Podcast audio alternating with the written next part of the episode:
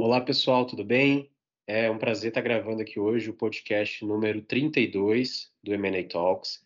Hoje a gente tem a convidada super especial, a Rafaela Rossi, que é sócia da Baico. A gente vai conversar hoje sobre um tema que é muito interessante, pouco explorado, se refere à compra e venda de pequenas e médias empresas no nosso país. É, como de costume, eu queria começar com a passando a palavra para a Rafaela para ela se apresentar um pouco, contar um pouco da trajetória, como que ela iniciou e chegou até é, a, a, posição que ela ocupa hoje, como que nasceu a Baicô, né, o que, que faz a Baicô, antes da gente propriamente entrar no tema do tópico de hoje, que se refere às transações de compra e venda de pequenas e médias empresas. Então, Rafaela, muito obrigado por ter topado o convite para falar com a gente. E eu passo então a palavra agora para ti, para que você possa se apresentar, apresentar um pouco da Baico e nos contar um pouco de como que você chegou aí até é, esse mundo né, do M&A, da compra e venda de empresas, especialmente aí com esse foco nas pequenas e médias empresas. Ótimo, obrigada Iago pelo, por ter aberto aí essa oportunidade para a gente falar um pouco. E num ambiente tão seleto como o M&A Talks, que traz grandes nomes, né, especialistas em M&A, e vai profissionalizar ainda mais esse nosso mercado no Brasil, que tem oportunidades, mas alguns desafios ainda de educação. Bem, é, falando aqui então uma curta, uma curta longa história, né, mas de forma curta, é, eu queria falar então é, como que eu entrei para o mercado de M&A. Minha formação é, original então é engenharia de controle e automação. 2010 é, eu me formo em engenharia de automação. Vou trabalhar na Siemens, uma grande empresa do setor, e em 2011, né, início ali do ano de 2011, a Sunbelt, que é um grupo americano, hoje está presente em mais de 17 países, eles entram no Brasil entendem que engenheiros têm boa aptidão para negociação, haja vista que nós somos né, advisors, negociadores e não conteúdo jurídico. E me convida para fazer parte dessa rede, no escritório que tinha sido aberto em Belo Horizonte. E naquele momento eu achei, né, assim, muito sugestivo, muito um mercado muito novo e pouco explorado. É, e eu achei assim um desafio muito interessante, né? Por mais arriscado que seja, né, variáveis altas, é, por venda de empresa acontecer, mas algo que a gente não ouvia falar muito naquela época, né? Até em 2023 já é algo ainda um pouco longe para alguns empresários, imagina isso há quase 15 anos atrás. E aquilo me chamou muita atenção, né? Uma empresa que vende empresas. E foi desde então que eu entrei nessa área, né? Então, em 2011 eu inicio na Sunbelt, que é uma, uma boutique global, é, com tickets ali, eles chamam de middle market, mas o middle market, convertendo em dólar, a gente tinha de médias grandes empresas para trabalhar aqui no Brasil, então, de certa forma, a gente nichava muito quem era o público, e foi, assim, uma experiência, né, uma faculdade muito grande, né, ao longo desse período. Entrei como estagiária do escritório, terminei como sócia, e em 2016, eles vão embora do Brasil devido ao impeachment de Dilma, aquela, aquele conflito político, né, que para eles não fazia tanto sentido, juros muito altos, eles sabiam que esse fenômeno interrompe muito e prejudica a venda de empresas, e como o foco da Sunbelt é preparar empresas para venda e não tem aqueles portfólios tão amplos, eles acharam melhor reduzir toda a estrutura, né, haviam 10 escritórios no país, ficaram com um em São Paulo, e o restante é, ficaria ali como uma representação única. Eu não via tanto sentido naquele momento em para São Paulo, né? Falei assim, vou continuar em Belo Horizonte, que é um mercado que é promissor, tem muita empresa familiar e pouco atendido ainda para M&A, mesmo que sendo médio grande para grandes operações, e continuei. Nesse tempo eu me associei então a uma outra empresa também boutique, né, que trabalha com essa parte é, de transações, emissões de laudos mais específicos, muito nichado também em honorários maiores, mas ele é uma, uma oportunidade, né? Não, não, não, em algum momento vai ser um sim. Aí aquilo me chamou a atenção, falei assim, poxa, por que não criar algo que a gente possa automatizar, né? Foi, aí eu brinco que foi depois de oito anos que eu entendi o porquê que eu fiz engenharia de automação, porque depois desse período fazendo valuations na mão, fazendo todo o processo de forma muito manual e personalizada, eu consegui identificar que tinha uma possibilidade de trazer automação, de trazer algoritmos para dentro dessa área e a gente atender mais volume e aonde que as boutiques não queriam e não querem ir, que é as transações de pequena e média. Foi em 2018 a Baico nasce no meu coração, onde que eu já quero é, achar um sócio para que a gente possa então traduzir dessa forma, né? Trazendo acesso, trazendo segurança e agilidade para essas operações, mas nichando ali numa cadeia pouco explorada ainda. E em 2019, de fato, a Baico é fundada, né? O meu sócio é o gestor e já tem uma visão de gestão de empresa muito grande. E eu fico nessa parte mais de operação, essa parte de negócio, mais focado no business. Em 19 a gente funda a Baico é, com esse viés de trazer acesso, segurança e agilidade para empresas de pequeno e médio porte que tenham aí esse teor familiar e teor local. Muito bom, Rafaela. Eu acho que é um contexto muito importante. A gente também vem de um mercado formado por pequenas e médias empresas, aquele middle market, é, e especialmente formado por empresas familiares que, é, de alguma forma, o processo de M&A também funciona como um processo de é, gestão, de governança. Então, a gente entende muito bem a necessidade desse tópico e, da, e de como conversar sobre ele, né? Mas eu queria já então explorar um pouco, depois de conhecer essa sua história, explorar um pouco das vantagens a partir de uma compra e venda de uma pequena e média empresa. Muito se fala, então, sobre as grandes operações de M&A, e aí faz um sentido muito grande também falar de, de grandes operações, mas a gente entende que pequenas e médias empresas também podem estruturar um processo de M&A, né? seja a partir de uma compra, seja a partir de uma venda do seu negócio. Então, assim, você poderia indicar para a gente um pouco, né, quais seriam as vantagens para uma pequena e média empresa passar por um processo ou de compra de um concorrente, por exemplo, né, ou até de venda do seu negócio? Ótimo, excelente pergunta, Tiago. Vamos falar primeiro do vendedor. Uma coisa que a nossa cultura empresarial ela ainda não nos ensinou, mas é muito importante nós, nesse espaço de fala que nós temos, reforçarmos para os empresários que estão nos ouvindo que Onde que o empresário consegue obter uma aposentadoria é fazendo a venda da empresa. Então, isso já é muito comum lá fora, Estados Unidos, Europa, Oceania. Eles já entendem que o empresário cria uma empresa para que em determinado momento ele vá sair e ele vá ali ter uma, um retorno sobre aquele tempo e sobre aquela ideia investida no início.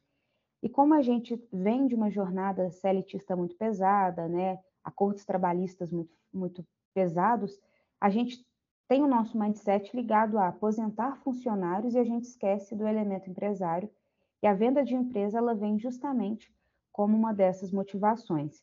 E quando a gente fala de venda de empresa, aí a gente também entra agora para uma esfera falando de pequeno e médio, onde que existe um preconceito empresarial também muito focado, onde que as pessoas não conseguem compreender que atrás de todo CNPJ tem um CPF e esse CPF vai passar por motivações e ciclos de vida diferentes, como, por exemplo, cansaço, aposentadoria, uma mudança geográfica, uma ruptura com o próprio sócio, ou uma oportunidade de mercado, às vezes o mercado dele deu um boom, em algum momento ele vai ser ali assediado, né? Então a venda de empresa ela tem que acontecer.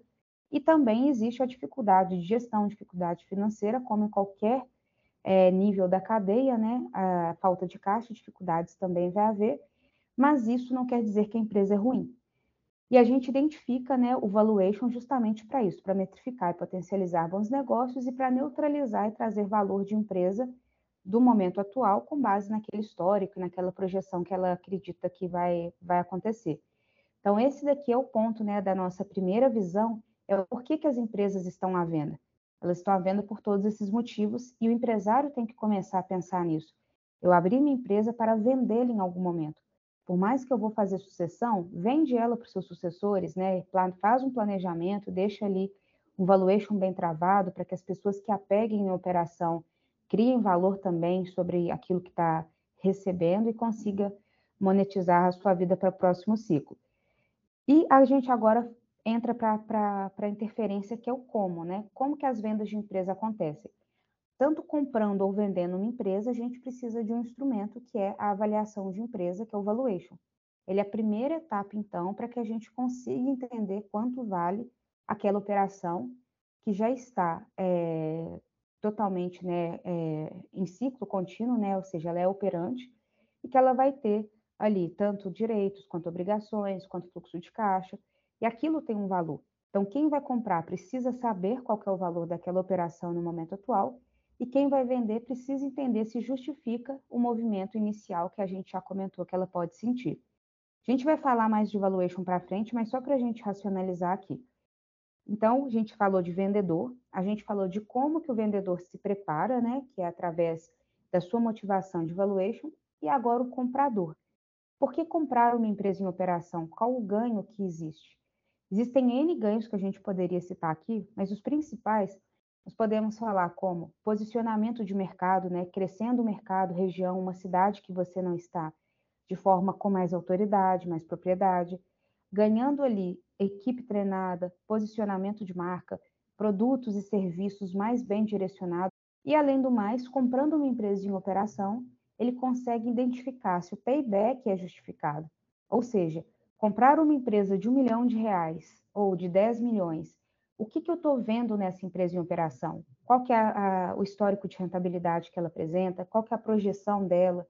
Eu entendo se as premissas são coerentes ou não que ganho que eu tenho, né? Ou seja, eu já tenho um histórico de rentabilidade, de EBITDAs ou de lucros ali que aquela empresa apresenta, e eu não fico tão no escuro. Ah, vou captar aqui 10 milhões do banco, pegar do caixa da minha empresa e abrir uma nova unidade na cidade tal.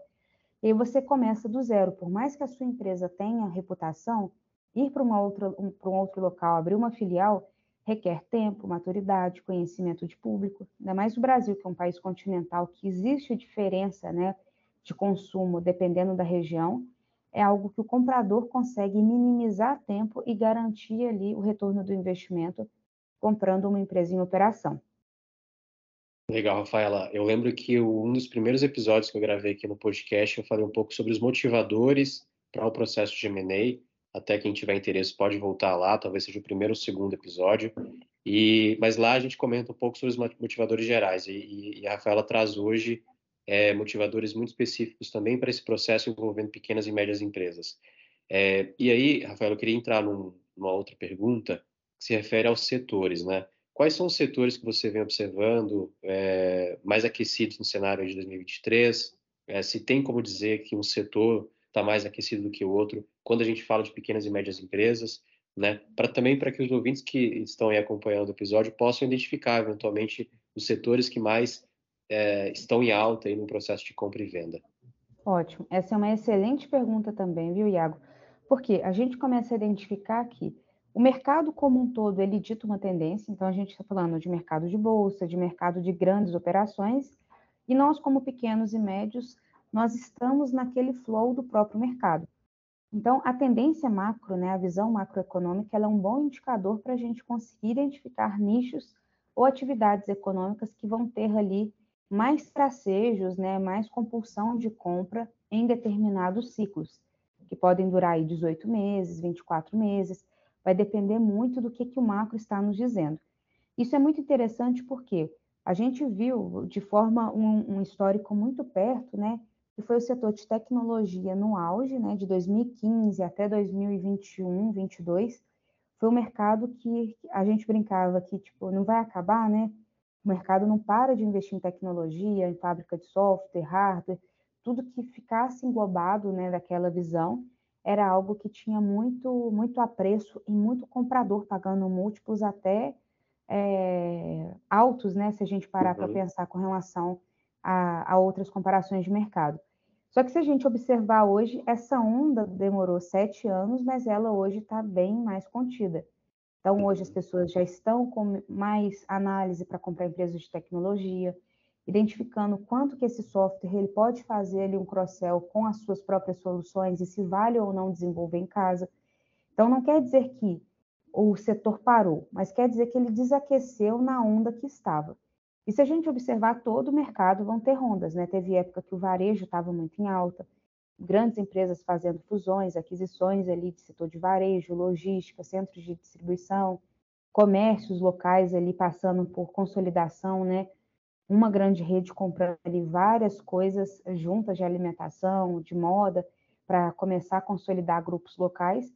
E esses mercados eles vão passando por ondas. Hoje o que, que a gente percebe que tem sido muito atraído por empresas né, que são pequenos e médios vendedores para o mercado comprador executar são empresas que prestam serviço para o agro, então transportadoras que em algum momento fazem ali alguma avenida, fazem algum trecho é, que é, sustente agro, tecnologia para o agro, né, empresas de drones locais, empresas de pulverização, é, que faça essa camada. Então, assim, empresas locais que conseguem atender soluções para o agro são empresas que a gente está tendo muita oferta, tanto de compra, quanto empresas que já estão saindo com mais agilidade, né, no, no momento que nós estamos da economia.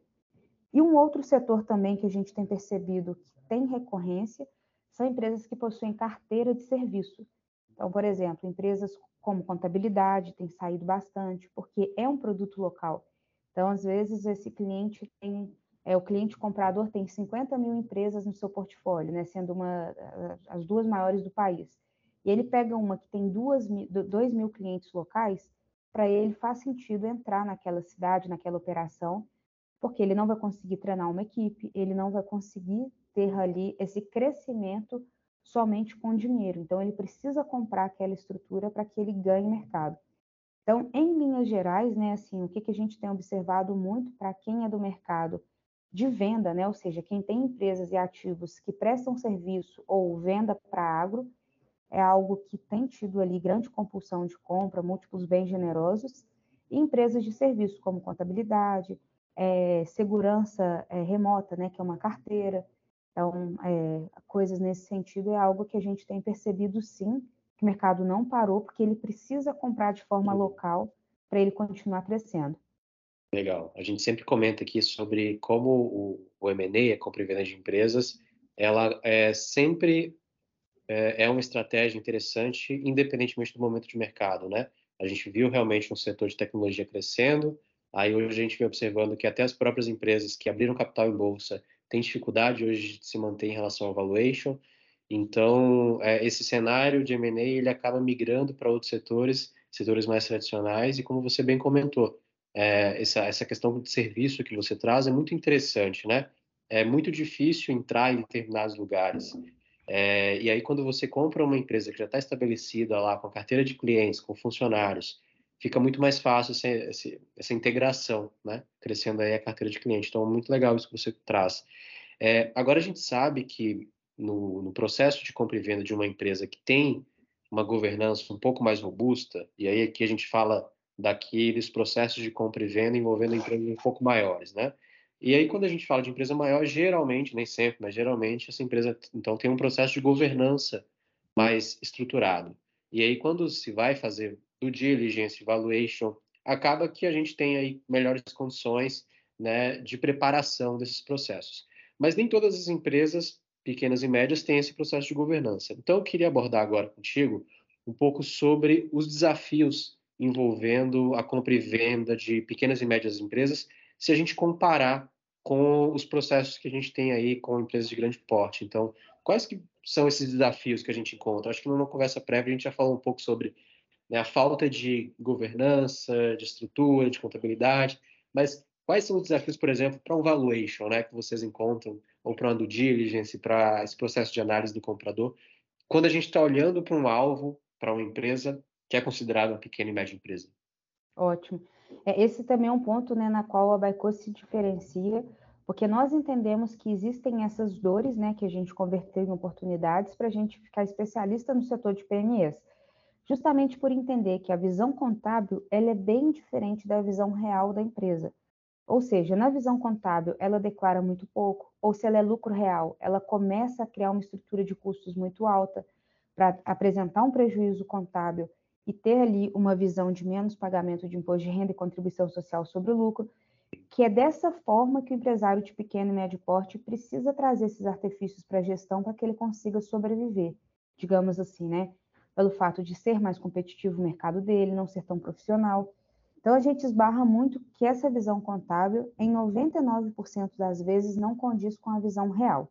Uhum. E qual que é o nosso artifício? A gente entende que essas empresas que já faturam aí no mínimo 500 mil por mês, que é uma empresa de pequeno porte, né, médio porte, então a gente especializou em empresas que faturam ali até 70 milhões ano, é o máximo que a gente pega, então são empresas pequenas e médias, né, trazido aí ao mercado de, de empreendedorismo, que movimentam bilhões. Então, a gente tem a nossa régua de 70 para baixo e a gente pega ali sistemas de gestão interno, onde que a gente começa a confrontar conta por conta. A gente, então, começa a verificar e fazer uma varredura dentro dessas operações para que a gente consiga, então, verificar e checar onde que tem congruência disso? Ou seja, às vezes ele declara um faturamento, ele é uma empresa do, do simples ou do presumido, ele só nega imposto de entrada para pagar ali menos ICMS ou qualquer imposto ali sobre venda. Mas o sistema gerencial dele a gente aponta 30% a mais em vendas com que não tenham nota. Não tem problema, a gente adequa isso, mas a visão tributária também é ajustada. Ou seja, por mais que ele sonegou, ele, devia, ele faturou 7 milhões, por exemplo, naquele ano, como uma empresa de é, como uma empresa de serviço, mas 10 foi a venda total, a gente coloca no valuation 10 e a gente tributa em cima de 10. Então, todos os ajustes eles vão sendo feitos de acordo com a realidade da empresa para que a gente performe isso. Uma coisa muito comum no mercado de PMEs, a gente tem essa regra aqui dentro da Baico, que é a regra PAR. Então, a gente ajusta sempre prolabore, aluguel e imposto.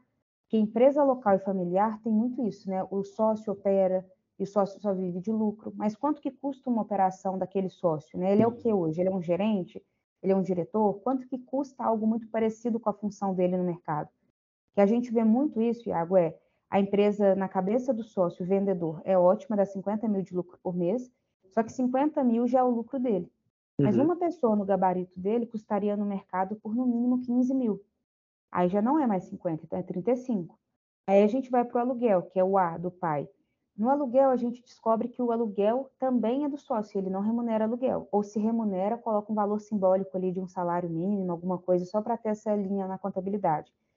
Mas se ele vender empresa, ele não cobraria menos de 10 mil reais pelo aquele ponto comercial dele. Então já não são 35, são 25.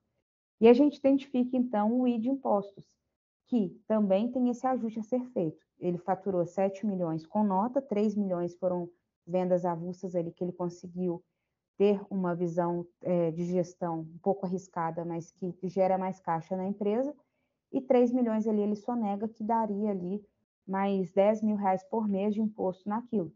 Então, uma operação que na cabeça dele é 50 mil, na realidade é 15.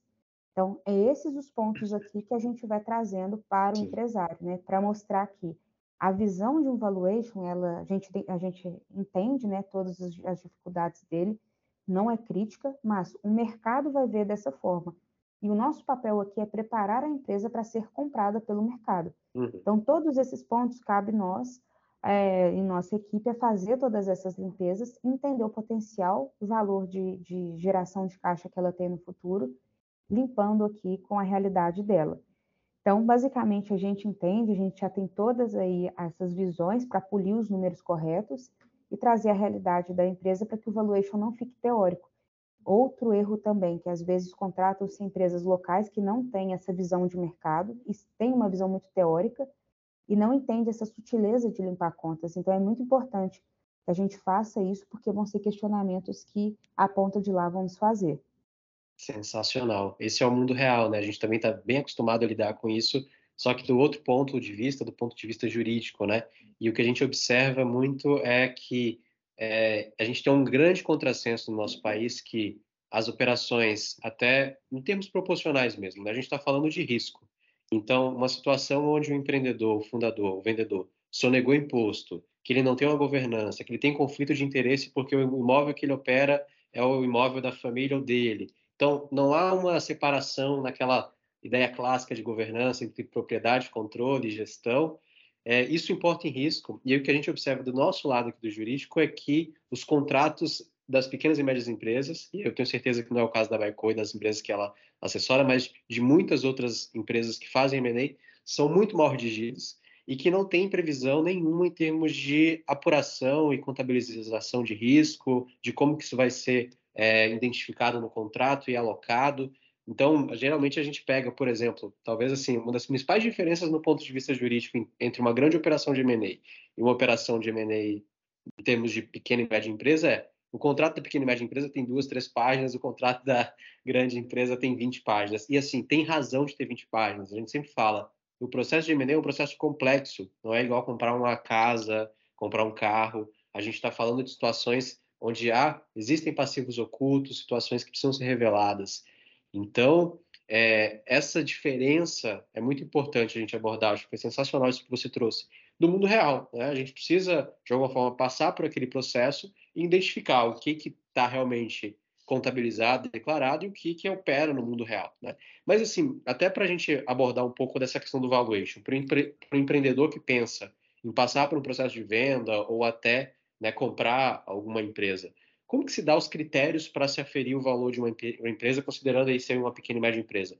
É, tem alguma metodologia que vocês utilizam? Ou, por exemplo, uma empresa de serviço que fatura 50 mil reais por mês, ela consegue ter uma estimativa de valuation ou é muito difícil precisar? Né? Como que o empreendedor pode entender um pouco do que, que é o valuation né, de uma pequena e média empresa?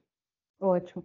Isso também é uma boa pergunta porque ela gera muita dúvida, né? A gente não pode compará-los com empresas SA de capital aberto, mas a gente também não pode simplesmente pegar um fator específico, né? Postos de gasolina que a gente tem muita muita demanda, acontece muito isso. Ah, o posto de gasolina vale a litragem que ele vende por mês. Então, se ele vende 300 mil litros mês, é aquele valor. Mas a pergunta é, vamos pensar agora de uma forma mais aprofundada. Se eu vendo 300 mil litros de gasolina e o posto B também, mas eu gero 50 mil de lucro e ele gera zero, a gente vai ter o mesmo preço? Essas, então, são as respostas que o valuation vai dar.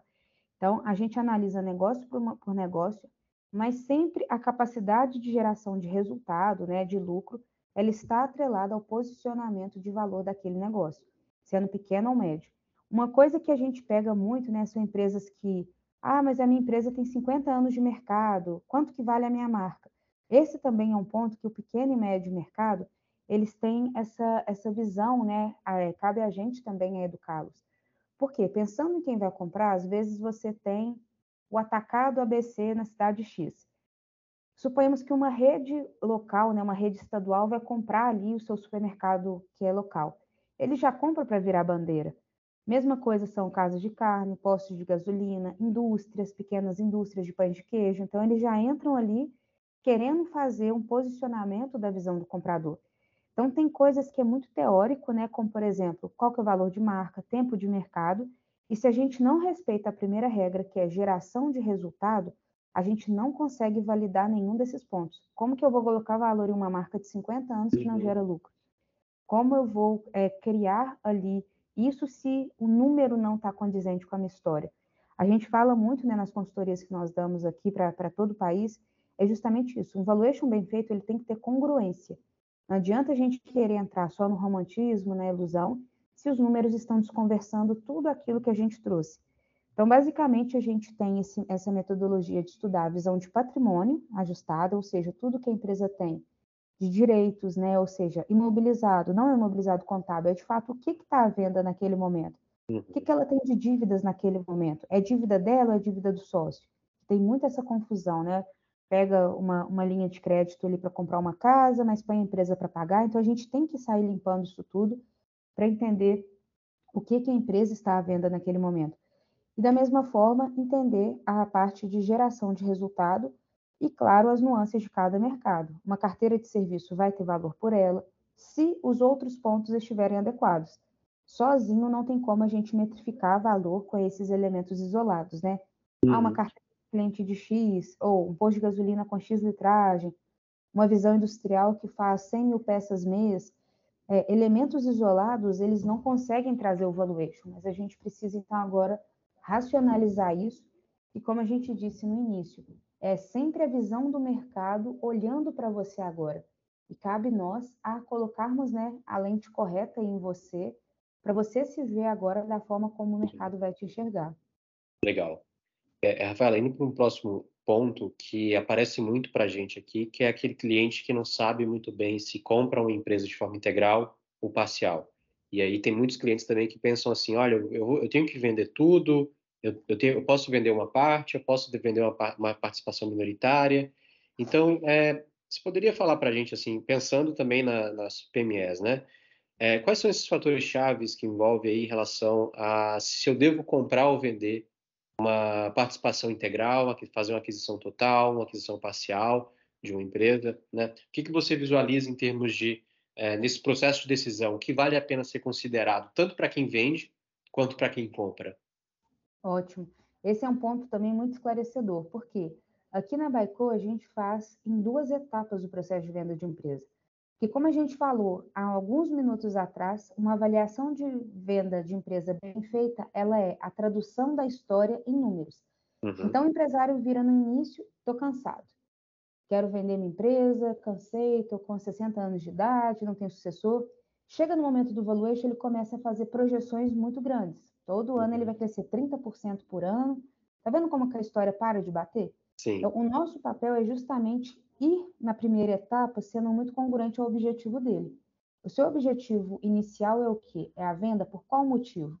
Ah, meu mercado está muito aquecido e eu quero captar um sócio. Uhum. Eu estou cansado, mas o negócio é bom. Congruente, não tem problema. O motivo é muito pessoal. Cabe a gente agora contar a história da forma correta. Então, primeiro a gente traz o valuation e aí a gente valida com o empresário, ó, em cima disso tudo que você falou, sua empresa vale 20 milhões. Uhum. 20 milhões considerando que você está num ritmo de cansaço e aposentadoria, e a gente considera que você tende a sair de forma majoritária ou total pelo seu motivo. Então, vai ser esse o comprador que eu vou procurar o investidor. Não adianta eu pegar esse ativo e levar para um fundo de investimento que vai querer que o empresário fique ali mínimo 5 a 7 anos na operação. Porque senão a minha segunda etapa ela fica totalmente errada. Aí uhum. fica um número muito diferente da história. Eu vou para o mercado procurar um investidor, sendo que o objetivo da pessoa é aposentadoria. Ele não está querendo mais trabalhar porque ele está cansado. Ou se ele quiser trabalhar, ele vai trabalhar de uma forma, já nessa primeira rodada, vender o controle, por exemplo. Então, é algo muito importante que nas nossas etapas a gente afunila muito, né? Como que vai ficar a, a visão do objetivo evaluation dele, uhum. se ele concorda com aquela história de números que a gente está trazendo, se sim, aí nós vamos agora para as teses. Nas teses nós vamos criar com ele quem são os alvos, quem compraria, e aí a gente abre, né, ou já para uma rodada majoritária, é, ou venda de controle naquela primeira rodada, uhum. e a uhum. gente vai mostrando para o empresário, ah, vende só 75% agora, a gente faz 25% da sua saída daqui dois anos, uhum. só para você ter um ganho um pouco maior, mas a, a lapidação do negócio, ela naturalmente tem que acontecer, mas a, o objetivo sempre tem que estar alinhado desde o início do processo com a nossa ida a mercado para que a gente seja mais efetivo no tempo. Legal, muito importante que o empreendedor que esteja nos ouvindo ele saiba que existem mecanismos para esse processo de venda parcial, né? Então eu posso, por exemplo, dar uma opção de compra para o é, comprador dizendo que eu vou me manter durante um tempo com 20%, 20% 25% e no prazo estabelecido ele vai ter a possibilidade de me comprar ou vai ser obrigado a me comprar. E aí é muito importante que se defina os critérios para isso. Mas existem meios para que a gente consiga estruturar esse planejamento. Porque em até em alguns casos, se eu quero chegar num comprador estratégico, talvez o comprador estratégico exija a minha permanência por um tempo no negócio. Então eu consigo adequar a valuation realmente, como a Rafaela comentou, porque eu vou provar para esse comprador que a empresa tem condições de chegar àquele valuation que eu estou apresentando para ele nos prazos de dois anos, né? Então, eu consigo estruturar esse planejamento muito bem feito. Agora, Rafaela, para ficar dentro do nosso tempo aqui, a gente tem esse compromisso com o ouvinte, eu queria fazer uma última pergunta, se refere, então, ao que você vê de erro nessas transações. É, quais são os erros que você visualiza? E a gente aqui do lado jurídico tem vários que a gente visualiza, mas eu queria ver, entender um pouco mais da parte financeira, comercial. Quais são os erros que você encontra nas operações falando de pequenas e médias empresas? E também, emendando uma pergunta na outra, né? É, caso eu tenha uma pequena e média empresa esteja aí pensando no processo de venda do meu negócio, o que eu posso fazer em termos de planejamento a médio e a longo prazo para é, conseguir vender o meu negócio? Né? Então, abordando um pouco de erro e planejamento, o que você tem aí para contribuir? Ótimo, Iago.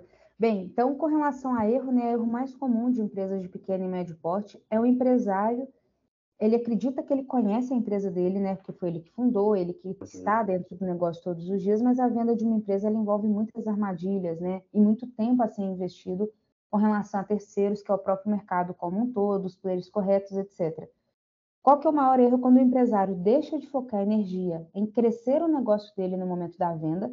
Uhum. Porque imagine, pessoal, vamos fazer uma analogia com um carro ou com um imóvel. Se você quer vender o seu imóvel e você começa a usar muito, sujar a parede, na época da venda tá sujo e feio, uhum. vai ter uma depreciação. Ah, eu vou vender o meu carro. Vai vender o carro e você começa a usá-lo muito. Ele fica com quilometragem alta e os pneus ficam mais carecas, você vai ter uma depreciação. Então, é a mesma lógica para a venda de empresa. Você tem que focar no negócio para passar ele no alto. ou seja, com faturamentos bons, equipe treinada, uma, uma empresa mais bem vista pelo mercado. Quando você tira esse foco de, na reta final, você colocar ali toda a energia para passar o negócio bem e foca ali em algo que você não tem expertise, que é vender uma empresa, né, com base nesses 30 minutos que nós tivemos aqui, a gente conseguiu identificar aqui vários pontos de alerta, imagina na prática, na realidade de uma empresa que já está em operação, como que isso ele fica ali ainda mais importante enaltecido. E esse talvez seja o principal erro, né? Tirar a energia no ato da venda para tentar vender uma empresa que ele não conhece termos jurídicos, financeiros e nem como aborda o uhum. mercado e tentar fazer sozinho e deixar de focar na própria operação. E agora, com uma visão de planejamento, penso que o mais adequado seja o empresário procurar alguém que o assessore, porque é uma variável que elas vão ter ali vários, né? Se a gente parar para pensar e abrir o coração de uma operação de M&A, passam de seis a sete profissionais de áreas diferentes dentro de um processo de venda de empresa, desde contador, economista, advisor, uhum. parte que vai se fazer ali a visão dos números, né, limpeza, o próprio jurídico. Então, a gente tem ali um leque de especialistas que, que vai ajudá-lo, que em algum momento a gente pode identificar um erro ou uma não viabilidade da venda. Então, quanto mais planejado você estiver, melhores são as chances de você conseguir êxito na saída da sua empresa e responder à sua visão original, à sua motivação, que é uma aposentadoria bem feita, que é ter ali um ganho pelo tempo que você investiu naquela operação. Então, como planejamento, assim, a nossa sugestão é converse com o consultor, entenda o momento que a sua empresa está, vá fotografando ela ali a cada seis meses, a cada um ano, para entender o melhor momento que o mercado está para comprar e que a sua empresa tem um valor de mercado para que a jogada seja muito assertiva nesse importante momento da sua vida. Muito bom, Rafaela. No último episódio, inclusive, pessoal, episódio 31, anterior a esse aqui, a gente recebeu o Fabiano Vergani e ele vendeu o seu negócio e ele traz algumas dicas para os empreendedores que estão pensando em passar por um processo como esse ou estão passando. E ele trouxe também esse fato de que muitas vezes o empreendedor ele sai do seu negócio porque ele coloca a cabeça ali e energia nesse processo de venda. E aí ele deixa de tocar o negócio, deixa de administrar da forma correta, e isso tem uma série de problemas, né? Então ele até trouxe ali que ele acha adequado a regra de Pareto. Então 80% focado no negócio, 20% que também o empreendedor ele precisa estar disposto, disponível a participar do processo de M&A. Então ele tem que estar ali realmente antenado, participar das reuniões, oferecer as informações necessárias, mas ele não pode sair de forma nenhuma do seu negócio.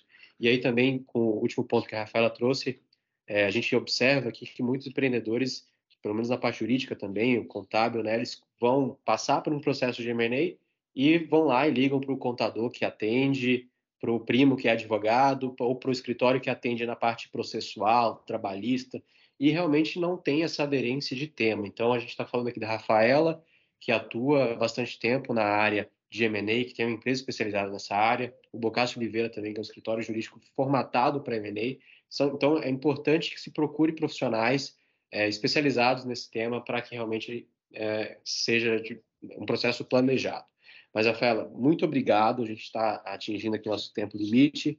É, eu queria agradecer muito por, por você topado, ter topado esse convite, né, conversado com a gente sobre esse tema que é muito importante, pouco debatido. E o M&A Talks está de portas abertas né, para tua volta, para a gente conversar sobre os outros pontos. E eu queria deixar aqui uns minutinhos finais aí para suas considerações, né, agradecendo de novo pela tua disponibilidade. Ótimo, Iago, eu que agradeço por ter aberto o espaço.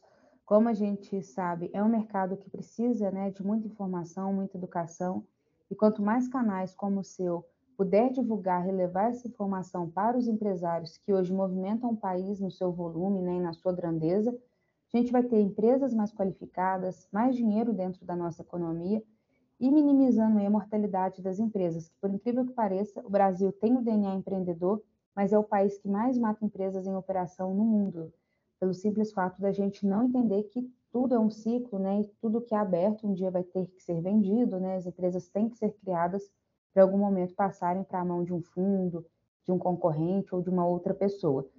É, agradeço, né, pessoal, por, por quem nos ouve. É, se vocês quiserem mais informação sobre pequena e média empresa, é só entrar no site da Baico Brasil. A gente vai ter ali uma rede de consultores para poder atendê-los, identificar o seu momento, identificar todas as nuances e conseguir aí ajudá-los nesse momento, que envolve oportunidades, mas como a gente viu aqui, tem muita armadilha, e quanto mais preparados vocês estiverem, maiores são as chances de êxito e oportunidade para todos aí que façam parte do seu negócio.